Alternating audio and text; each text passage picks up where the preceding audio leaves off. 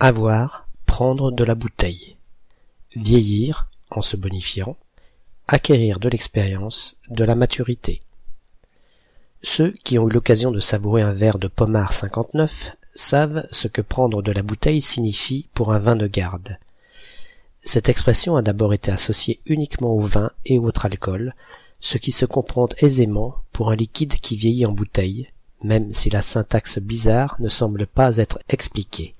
En quoi un alcool prend-il de la bouteille dans laquelle il se trouve?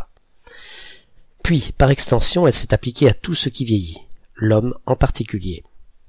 Par analogie avec le vin qui se bonifie, elle s'utilise souvent pour désigner quelqu'un qui a acquis ou va acquérir de l'expérience ou de la maturité avec le temps. Mais on l'emploie aussi simplement en synonyme de vieillir, sans autre sous-entendu, tant on sait bien qu'un vin ne se bonifie pas forcément dans sa cave.